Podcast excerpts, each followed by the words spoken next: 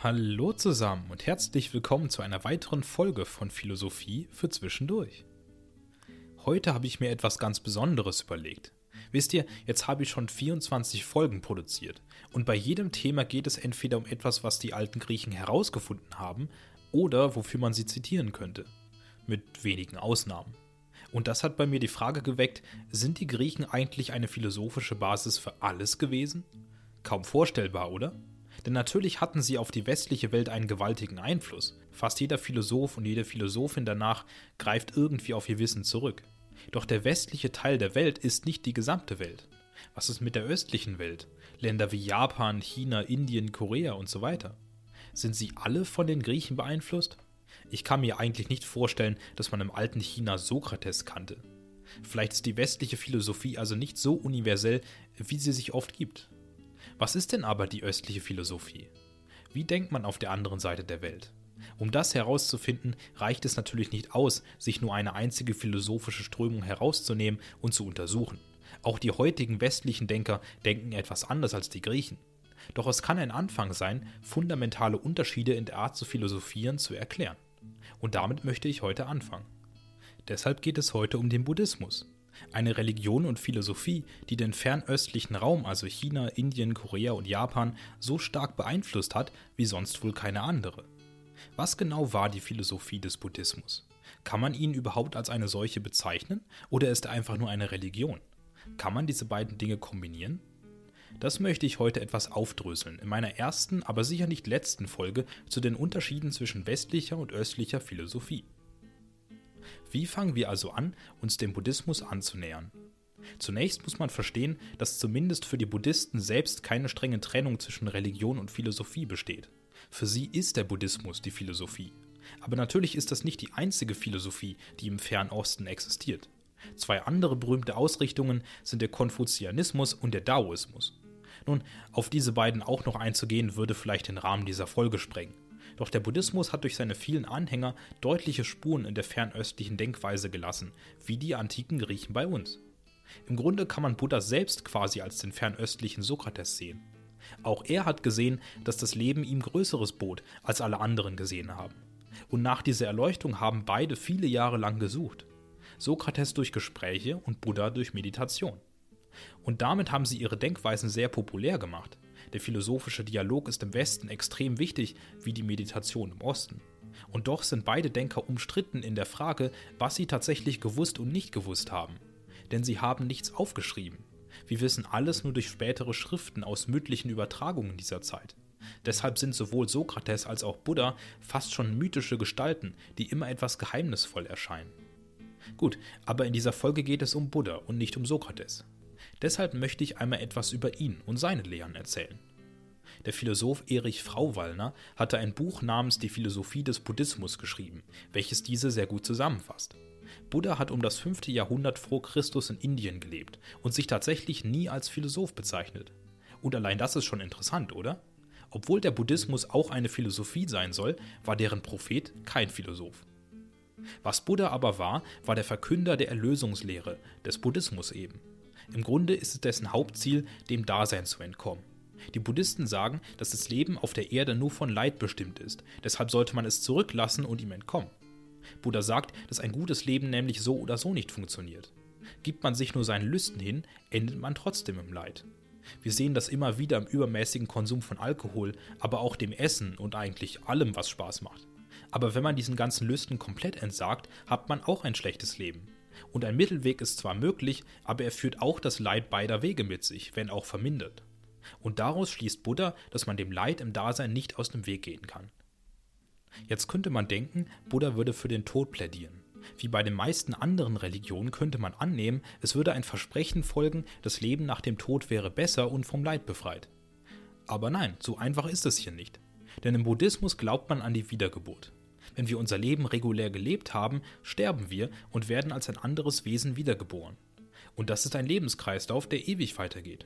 Auf der Welt gibt es eine endliche Anzahl an Materie, die sich seit Beginn der Erde ständig wandelt und umformt. In diesem Kreislauf gibt es weder ein Ende noch einen Sinn. Man kann also schließen, dass Buddha will, dass man diesem Leben entkommt. Doch wie?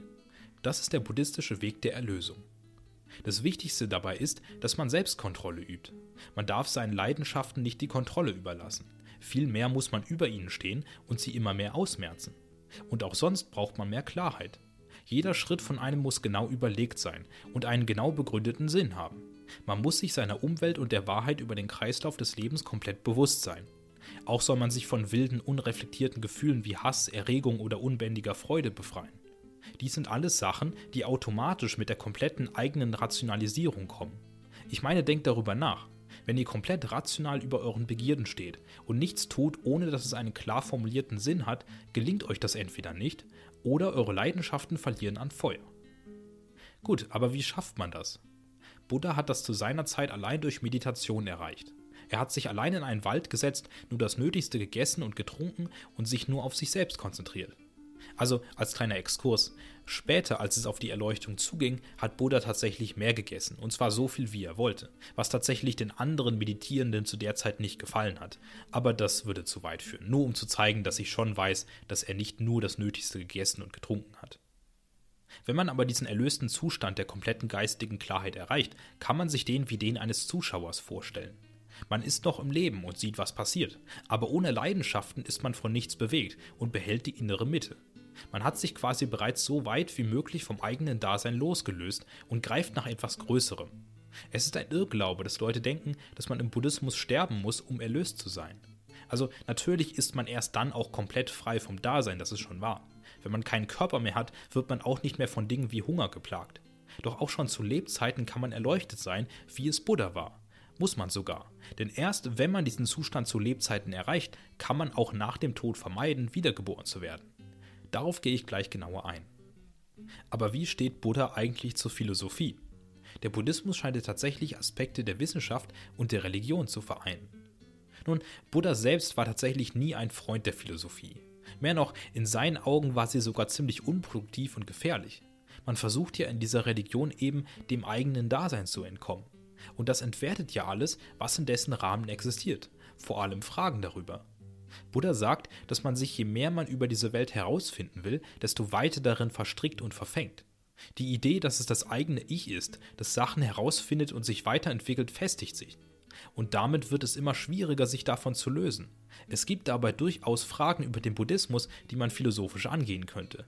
Zum Beispiel Fragen zum Ich. Wenn das aktuelle Dasein falsch ist, wie genau steht es im Verhältnis zum Sein, das man anstrebt? Wenn wir Materie sind, die überall auf dem Planeten verstreut ist, was umfasst der Ich-Begriff dann überhaupt? Und wenn wir nach dem Tod wiedergeboren werden, haben wir eine unsterbliche Seele? Und warum ist sie das? Buddha sagt, dass man die Antworten zu dem, was tatsächlich wichtig ist, nicht erfassen kann.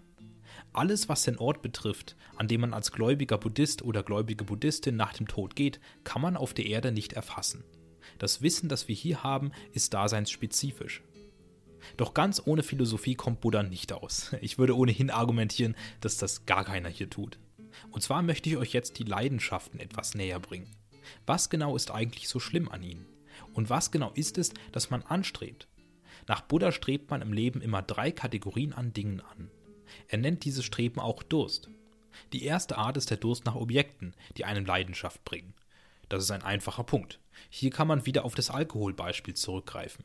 Der Alkohol gibt einem Freude, aber führt letzten Endes je nach Konsum zu Leid. Aber es muss nicht so eindeutig sein. Ein Objekt der Leidenschaft kann auch die Liebe sein, die man einer anderen Person gegenüber empfindet. Auch sie läuft Gefahr, irgendwann zu enden. Und selbst wenn sie es nicht tut, kann man nicht jeden Tag zu jedem Moment glücklich damit sein. Solche Dinge eben. Dann gibt es den sogenannten Werdedurst. Und das ist der Durst nach sich selbst. Noch spezifischer nach dem Dasein auf der Erde. Buddha meint damit nämlich keine Arroganz oder Egoismus, sondern das Festhalten an der Wichtigkeit des eigentlich falschen Ichs. Man hat die falsche Vorstellung, dass man als Ich wertvolle Informationen aus der Umwelt sammelt und daran wächst. Wenn man doch letzten Endes nur in dieser zirkulären Welt lebt, die nur tut, als würde sie immer etwas Neues schaffen, aber eigentlich nur im Kreis läuft. Und daher kommt der Instinkt, sich selbst zu erhalten, der fehlgeleitet ist. Stellt es euch vor wie in einem Videospiel. Ihr wisst, dass ihr nicht die Figur im Spiel seid. Und deshalb berührt es euch nicht so sehr, wenn sie stirbt. Aber auch da sammelt ihr Waffen, Geld, Punkte, was auch immer es im Spiel ist, was man sammelt. Und wozu? Für einen Endbildschirm mit der Aufschrift gut gemacht? Oder was haltet ihr von diesen Handyspielen, wo man irgendwelche Sachen sammelt? Am Ende sind es bei einigen Spielen zumindest einfach nur irgendwelche Zahlen, die hochgehen und einen sich gut fühlen lassen sollen. Aber der größere Sinn dahinter ist nicht da. Es geht einfach immer weiter. Genauso ist es mit Informationen auf der Erde. Buddha sagt, dass das Ich aus fünf Aspekten besteht. Körperlichkeit, Empfindung, Bewusstsein, Gestaltung und Erkennen. Ich denke, diese Aspekte erklären sich von selbst. Die Körperlichkeit ist natürlich unser Körper. Die Empfindung sind unsere Sinnesorgane. Das Bewusstsein ist eben das Bewusstsein. Und das Erkennen das, was wir wissen können. Die Gestaltung meint hier unsere Eigenschaft, selbst Dinge zu schaffen und weiterzuentwickeln. Natürlich noch immer im Kontext dessen, dass sich auf der Erde nie wirklich etwas weiterentwickelt. Von diesen fünf Aspekten also muss man sich verabschieden. Und dann lässt man das Ich hinter sich. Deshalb ist Buddha ja so gegen die Philosophie. Das Erkennen ist eine zentrale ich-spezifische Fähigkeit und es hängt sehr stark mit dieser Wissenschaft zusammen. Aber hier kommt eben dieser Werdedurst ins Spiel. Alle fünf dieser Aspekte wollen wir ständig verändern, verbessern vielmehr. Wir wollen uns weiterentwickeln. Ihr kennt das sicher auch. Man will meistens einen besseren Körper. Ob man jetzt etwas dafür macht und trainiert oder nicht, spielt da erst einmal keine Rolle. Aber die Idee, dass wir diesen einen Körper haben und ihn verbessern können oder sollten, kettet uns sehr stark an die Ich-Idee.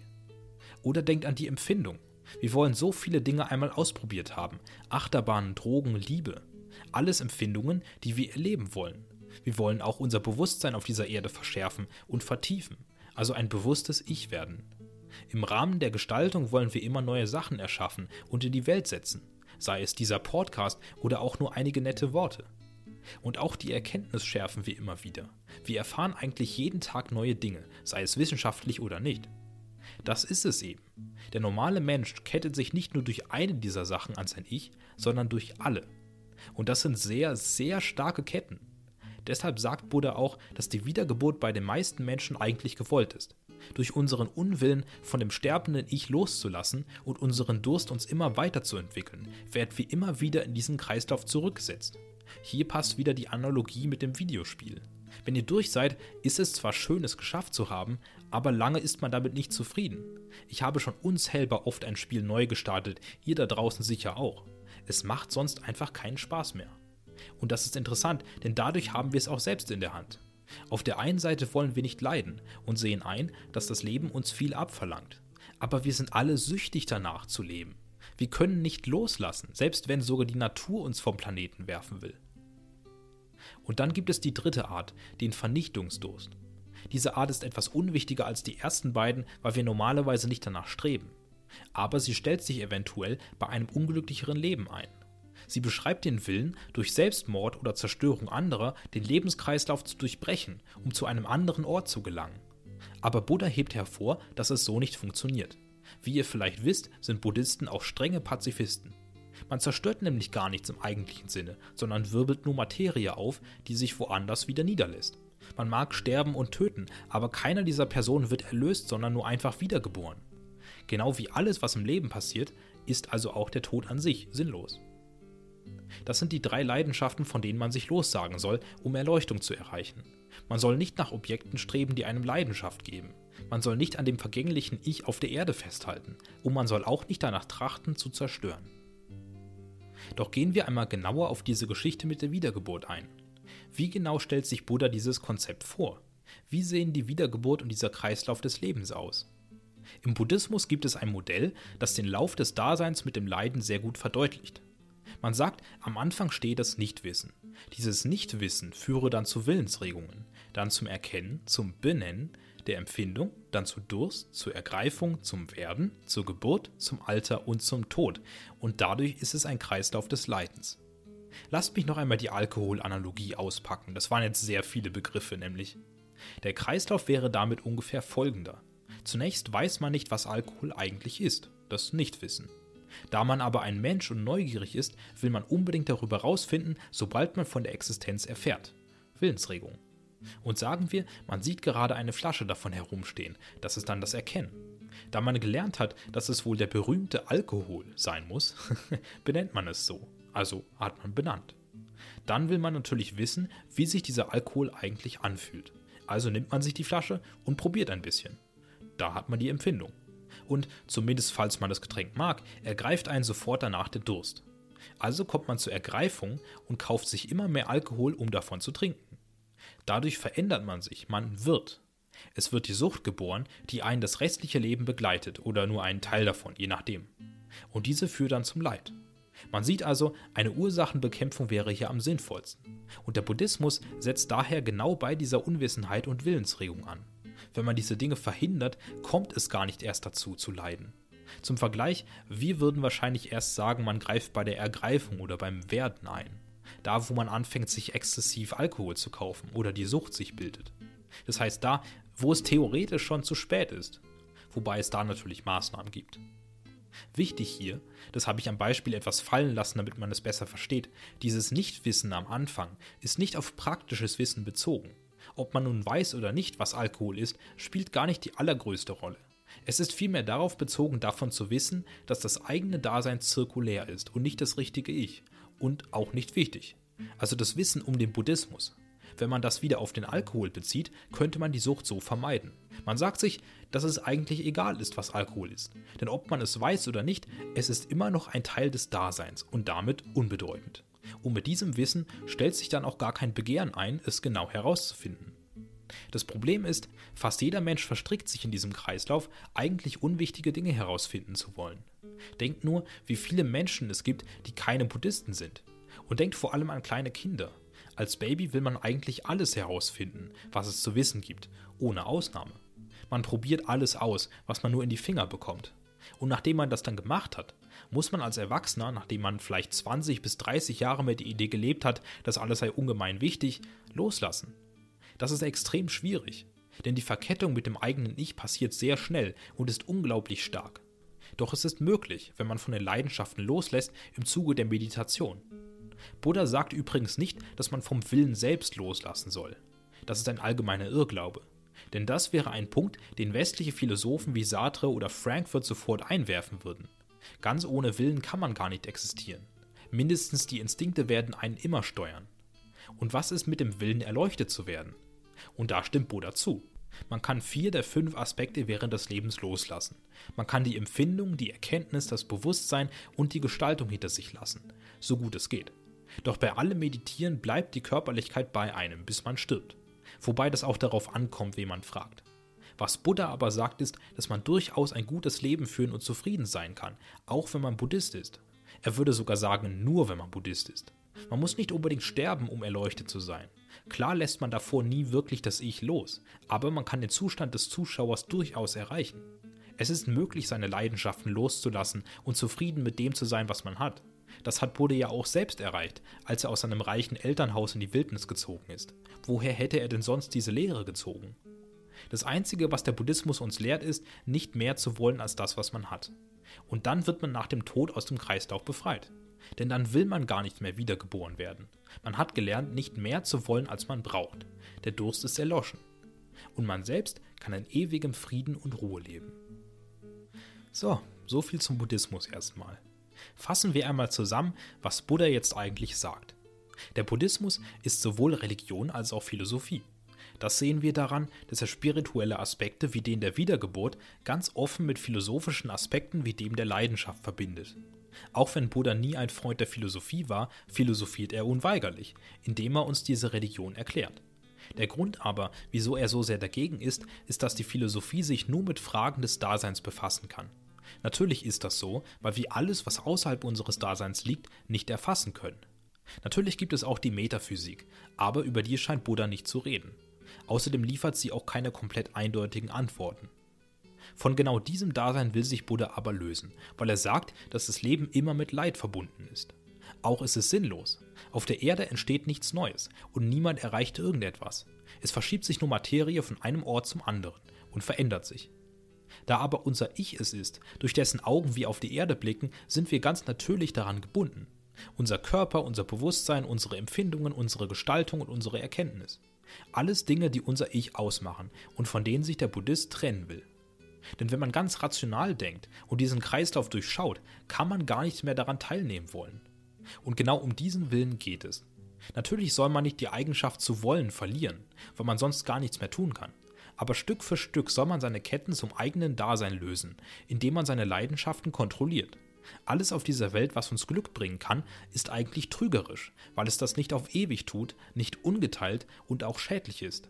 Wenn man dann also in den Zustand kommt, dass man jeden Schritt, den man tut, genau rational begründen kann, wenn man sieht, wie die Erde ein einziger sinnloser Kreislauf ist, wenn man mit dem zufrieden ist, was man hat und nicht nach einem ständigen Mehr und Weiter strebt, dann ist man quasi ein unbeteiligter und zufriedener Zuschauer der Ereignisse auf der Erde.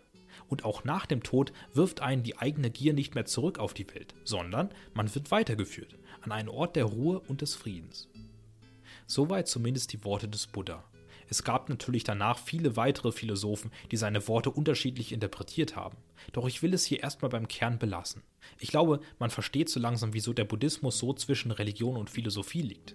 Auf der einen Seite ist es nämlich eine ziemlich rationale Religion. Buddha hat keine Wunder vollbracht oder Menschen geheilt, sondern einen ganz eigenen Weg zur Erleuchtung gefunden.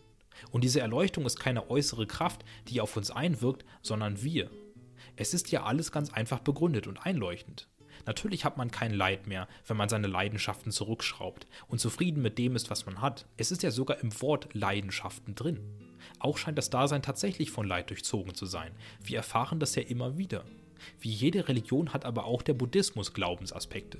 So gut begründet die Wiedergeburt auch ist, sie ist noch immer nicht bewiesen.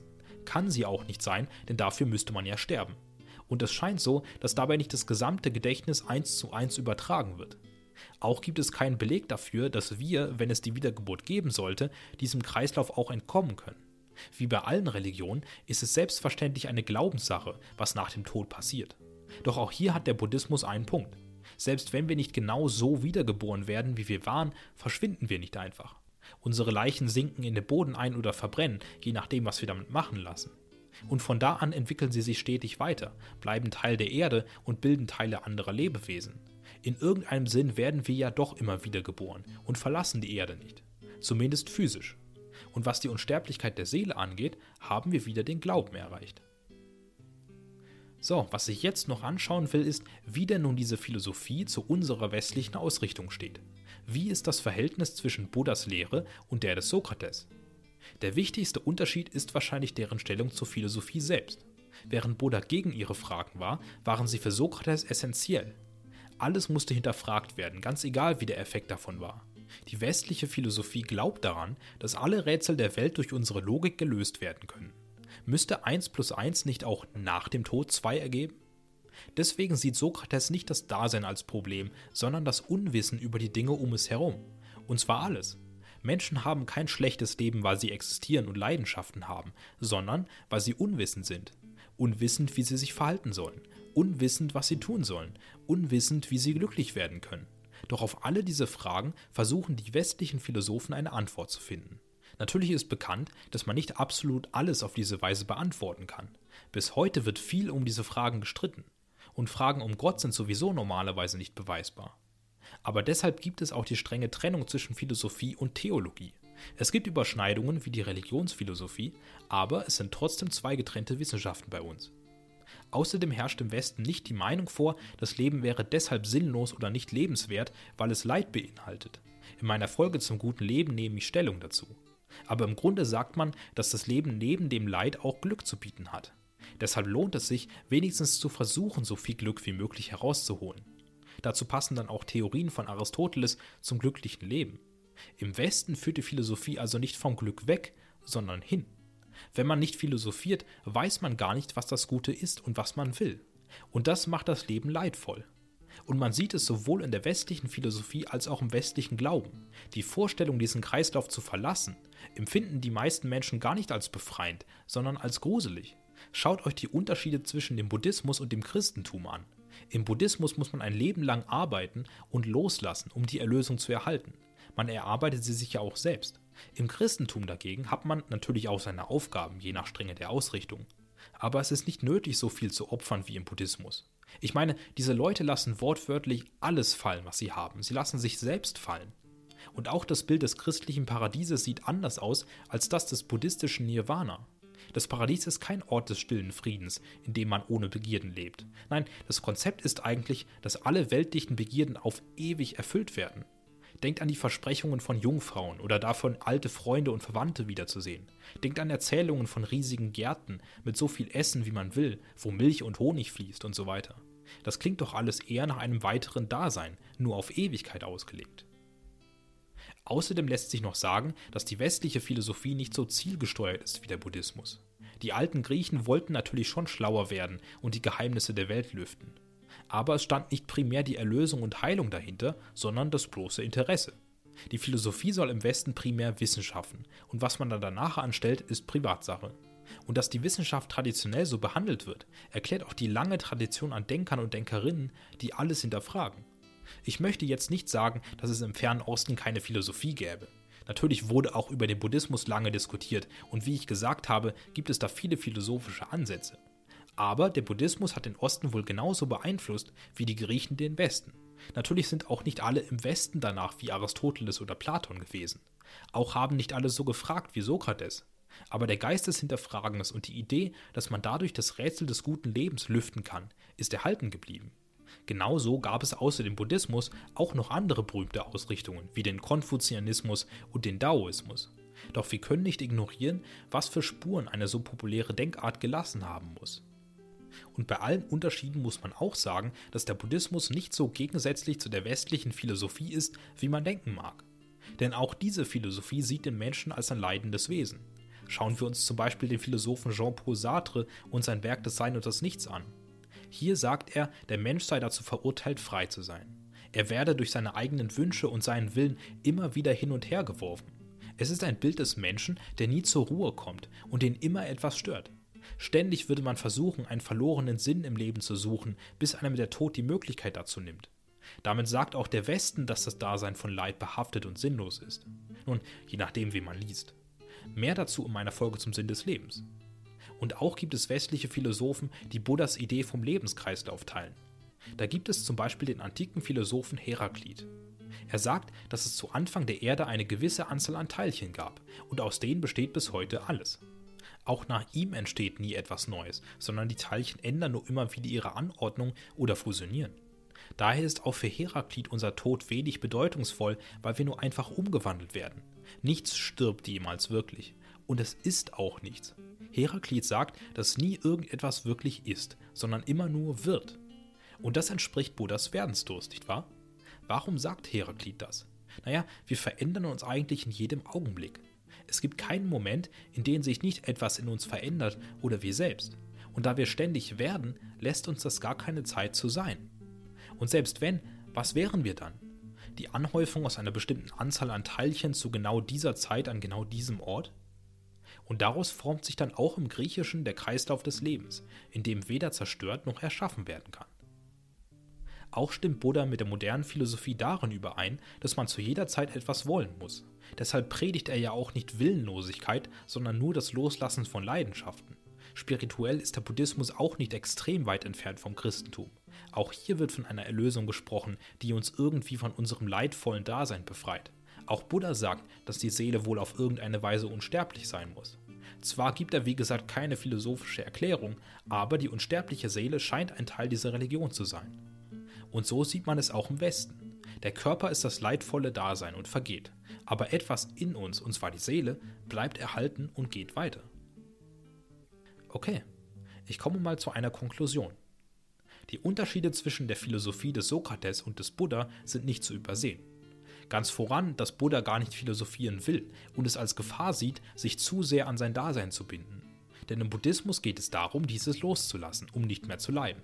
Und das heißt, kein Philosophieren, kein Streben nach dem, was man nicht hat und keine Leidenschaften. Denn wenn man das nicht tut und diese ganzen Sachen nicht lässt, hört der ewige und sinnlose Kreislauf des Lebens nicht auf. Selbst nach dem Tod bringt einen die eigene Lebensgier wieder auf die Erde. Wenn man aber dann die Erlösung erreicht, seine Leidenschaften kontrolliert und über seinem Dasein steht, wird man quasi zum Zuschauer auf Erden. Man ist mit seinem Leben zufrieden und nach dem Tod von dem Lärm des Kreislaufs erlöst. Dagegen beschäftigt sich Sokrates ganz gezielt mit dem Dasein. Er versucht, die Rätsel innerhalb des Kreislaufs aufzudecken, um nicht nur das Leben darin zu verbessern, sondern auch das Wissen zu mehren. Seine Philosophie ist hier weniger zielgerichtet als die Buddhas, auch wenn man zugeben muss, dass Sokrates selbst auch darauf aus war, das bessere Leben zu finden. Wenn man einen Sinn in dem Kreislauf sucht, muss man auf Religion zugreifen, eine getrennte Wissenschaft. Aber das macht das Leben nicht weniger lebenswert und die Fragen nicht weniger drängend. Aber es gibt auch Gemeinsamkeiten zwischen den Ausrichtungen. Beiden ist bewusst, dass Leben Leiden bedeutet. Beide wissen um den Kreislauf des Lebens und sehen ihn als zirkulär an. Beide glauben an die unsterbliche Seele und hoffen auf Erlösung, in der sie dem Dasein entkommen. Es haben also die westlichen Philosophen und die Buddhisten dasselbe Wissen, nur entscheiden sie, jeweils unterschiedlich damit umzugehen. Im Westen versucht man, dieses fehlerhafte Dasein wenigstens noch so gut zu gestalten, wie es geht, während man dieses sinkende Schiff im Osten gleich aufgibt. Im Westen sieht man das Schlechte im Leben immer im Licht des Guten, während es im Osten dadurch wertlos wird. Im westlichen Glauben kann man sein Dasein für die Zeit auf der Erde behalten und dann noch erlöst werden, während man im Osten ein ganzes Leben lang loslassen muss, um dann weiter zu dürfen. Ich habe jetzt zur Abkürzung die Worte Westen und Osten verwendet, aber natürlich weiß ich, dass es nicht so simpel ist. Weder sind wir im Westen alle Anhänger der antiken Philosophie, noch im Osten alle Buddhisten. Aber wie gesagt sieht man deutlich, wie eine solche frühe Strömung alle Denker und Denkerinnen danach beeinflussen kann.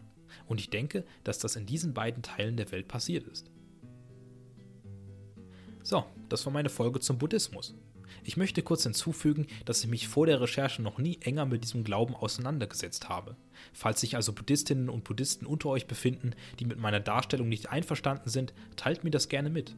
Es scheint aber eine faszinierende Religion zu sein. Man hört ja immer mal wieder, dass sie für viele Menschen mehr Hand und Fuß hat als die restlichen Religionen. Es scheint daher immer mal wieder kleine Schübe an Menschen aus der westlichen Welt zu geben, die übertreten. Der Buddhismus ist für viele Menschen die modernere Religion.